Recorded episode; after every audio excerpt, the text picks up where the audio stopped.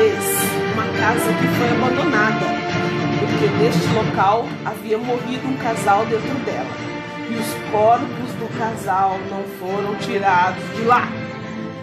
Cada vez que eu e minha irmã passávamos lá em frente, escutávamos algumas coisas caírem de lá, de dentro. Muitos cacos de vidro na frente daquela casa. Um dia, eu e minha prima e minha amiga estávamos passando por lá e escutamos umas pisadas em cima do vidro. Então, nós fomos ver o que estava acontecendo. Entramos pé por pé.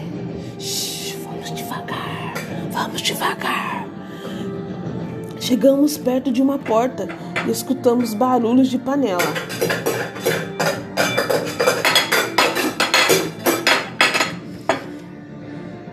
Quando chegamos, fomos abrir a porta. Então enxergamos um monte de ossos no chão. Nós levamos um enorme susto. Saímos correndo, apavorados, gritando no meio. Socorro! O que está acontecendo? Socorro, que medo! Então chegamos em casa com cara de apavorados.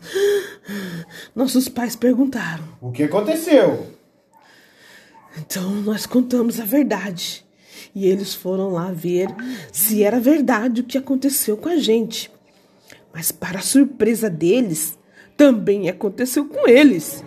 E eles tiveram que sair correndo com seus carros e nunca mais foram até lá. Nossa, querida, vamos embora, que medo, que horror! Uh! Vamos embora. Assombrado aquele lugar.